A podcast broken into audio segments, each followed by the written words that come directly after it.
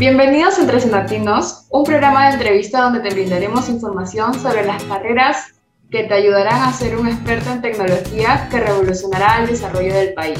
Hoy presentamos a Ronald Armas, especialista en soluciones de datos e inteligencia artificial. Es graduado de la Escuela Naval del Perú. Su hobby es leer y la defensa personal. Bienvenido al programa, Ronald. Muchas gracias, Silvia. Vamos a iniciar con las preguntas. Claro. ¿Qué es la inteligencia artificial? A ver, es un término antiguo, de hecho acuñado en el año 1955, fue propuesto como un eje temático para la conferencia en Dartmouth, que era el verano del 56, pero sin duda es más que eso, es un paraguas de diversas tecnologías y técnicas que, que permiten, digamos, trabajar con tecnología para emular la inteligencia humana. ¿Qué problemas se busca resolver con la inteligencia artificial? A ver, eh, más que resolver, busca complementar al ser humano. Eh, la idea de automatizar procesos que sean altamente repetitivos, que no agreguen tanto valor, que, y por otro lado, que, que, actividades muy intensas, muy intensivas de repente que puedan pasar desapercibidos para el ser humano, ya sea por fatiga, etcétera, puedan ser cubiertas por esta inteligencia artificial. De hecho, el Machine Learning que es una forma de inteligencia artificial, puede resolver solo cinco preguntas. Esto es A o B, es raro, cuánto o cuántos, y cómo se organiza esto, y la última que es qué debo hacer ahora. La siguiente pregunta es, ¿cuál es el futuro de la inteligencia artificial? A ver, sin duda estamos viendo el nacimiento aún de la inteligencia artificial en, todo su potencial duda va a seguir avanzando, va a seguir añadiendo más valor a los procesos. Eh, como te digo, es una tecnología que es muy joven y, por ejemplo, no existe aún regulación sobre su uso ético, ¿no? Cómo usarlo de una manera ética. Eh, este es un punto que en realidad nos fabrica a todos los actores eh, a nivel global que están ligados a esta tecnología dentro de este negocio. La siguiente pregunta es, ¿La inteligencia de una máquina puede ser igual o superior a la de un humano? Ah, esta pregunta es interesante. Hay algo que se que, cuando se trabaja con la inteligencia artificial se denomina la paridad humana. Y en los últimos cinco años se ha logrado unos avances tremendos. Por ejemplo, en el año 2016 se llegó a tener paridad humana en el reconocimiento de objetos. Esto quiere decir que una máquina tiene la misma capacidad de poder reconocer un objeto que un ser humano.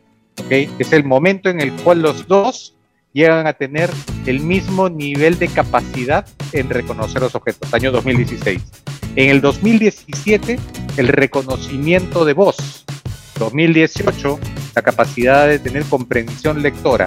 Y acá es un punto interesante cuando me preguntas acerca de si puede ser igual o superior.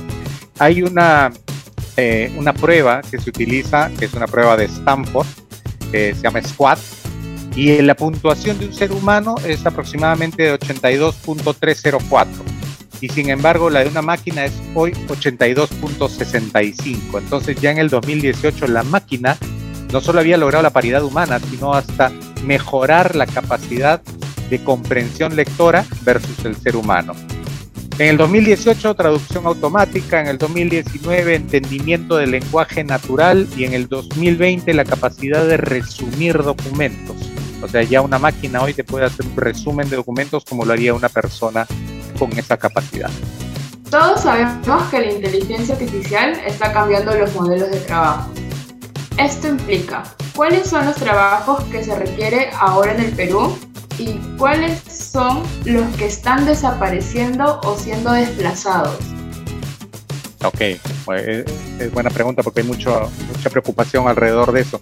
Primero, ¿qué implica? Implica que todos tenemos que, aprender a trabajar con estas nuevas tecnologías y cómo aprovecharlas, ¿no? Eh, hoy le estamos dando un uso básico, por ejemplo, a los chatbots, en el cual los ponemos a solucionar las preguntas y respuestas frecuentes. En vez de que una persona vaya a un portal eh, eh, y empiece a buscar si existe, si está la pregunta y la respuesta a su, a su pregunta, mejor porque no interactúa con un chatbot y el chatbot lo puede ir orientando. Eh, pero alguien tiene que de alguna manera estructurar cuáles son esas, esas preguntas y respuestas, alguien tiene que analizar cuál es la mejor forma en la que yo puedo entregar esta información. Entonces, más allá de poner una persona a simplemente responder las preguntas, lo que tienes que poner ya es una persona que tenga eh, idea de, de cómo puede poner a este chatbot a contestar las preguntas más frecuentes. Por otro lado, ¿cuáles son los trabajos que se requieren ahora en el Perú y cuáles son los que están desapareciendo? A ver, uno, la inteligencia artificial no viene a reemplazar al ser humano, viene a aliviarle las actividades que no aportan mayor valor. Por ejemplo, hay cosas que no van a poder desaparecer, hay labores que no van a desaparecer, como la labor de una enfermera, maestro, un trabajador social, un enfermero. ¿Por qué? Porque hay algo que se llama la empatía y la empatía no puede ser emulada, no puede ser reemplazada por una máquina, ¿no? Entonces hay cosas, que, cosas de, ese, de ese tipo que van a hacer que ciertas labores no desaparezcan. Otros nuevos, otros puestos de trabajo que se van a ir creando, sí, con mayor valor. Por ejemplo, van a tener que haber analistas de ciudades inteligentes, ¿no? Entrenador de sistemas autónomos. Hablamos de los automóviles que, van a ser autónomos, que no van a necesitar ya de un chofer. ¿Quién los va a programar? ¿Cómo los van a programar? cómo debe ser el comportamiento de los mismos. Tenemos que empezar a, tener más ese tipo de perfil de profesional que va a poder trabajar eso. Diseñador de interacciones con inteligencia artificial, cuando yo, te, yo me refería a cómo interactúo con el chatbot para, para que de la manera más coloquial me pueda orientar, alguien tiene que estar diseñando esta experiencia, esa interacción. Ese es un nuevo papel, un nuevo rol, una nueva perspectiva de trabajo que va a tener en los próximos años el profesional. ¿Puede la inteligencia artificial crear arte? Puede crear arte, sí, de hecho ya lo, ya lo hace. Eh, hay algunas, algunos ejemplos ya este, de, creación de pinturas basados en, diversas tendencias artísticas eh, y lo hace de manera muy eficiente. Por otro lado, ya eh, hay muchas agencias noticiosas están utilizando inteligencia artificial para poder crear las noticias tal como lo haría un, redactor, pero con notable precisión. ¿Cómo te mantienes actualizado en temas de inteligencia artificial?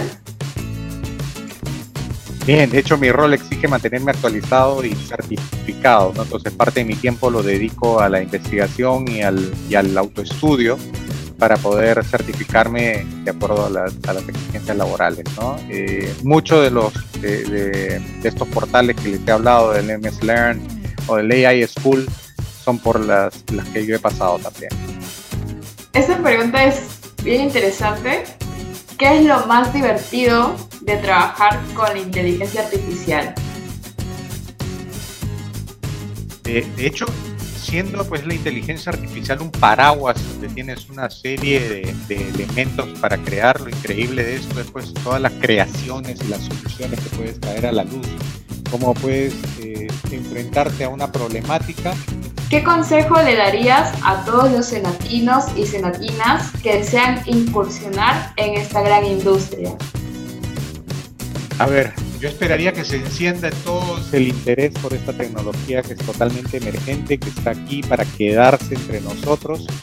Eh, estamos viviendo una experiencia eh, diferente, que tenemos el privilegio de ver nacer esta tecnología y está en nuestras manos desarrollarla.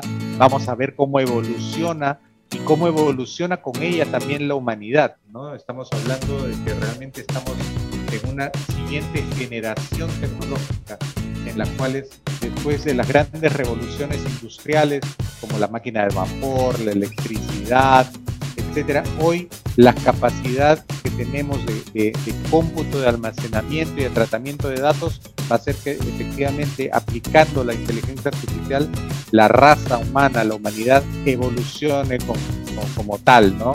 Con, su aplicación, pero sobre todo con su aplicación y uso de una manera ética y responsable.